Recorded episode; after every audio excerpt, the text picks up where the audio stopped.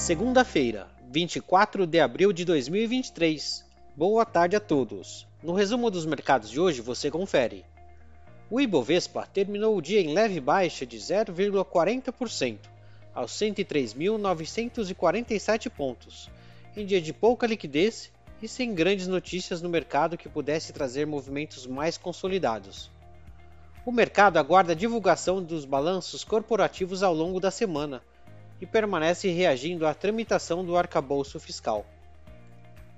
Na ponta positiva, as ações preferenciais da Petrobras, em alta de 1,91%, impulsionadas pela notícia de que a companhia assinou contrato para ampliação e modernização de unidades já em operação na refinaria Abreu e Lima, em Pernambuco.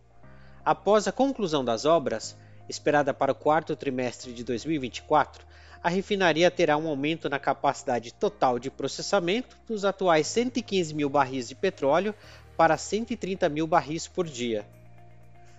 Na ponta negativa, as ações da Vale, em expressiva queda de 3,62%, caíram na esteira da queda dos preços internacionais do minério de ferro, que atingiram a mínima em quatro meses diante da menor demanda da China e aumento da oferta após as últimas divulgações das principais mineradoras sinalizarem ampla oferta do ingrediente siderúrgico.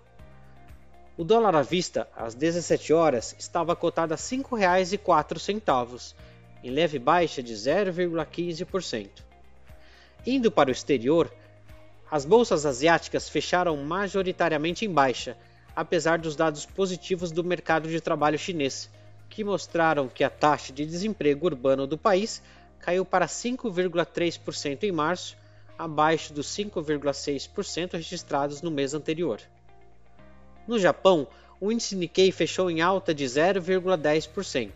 Na China, o índice Xangai Composto caiu 0,78%.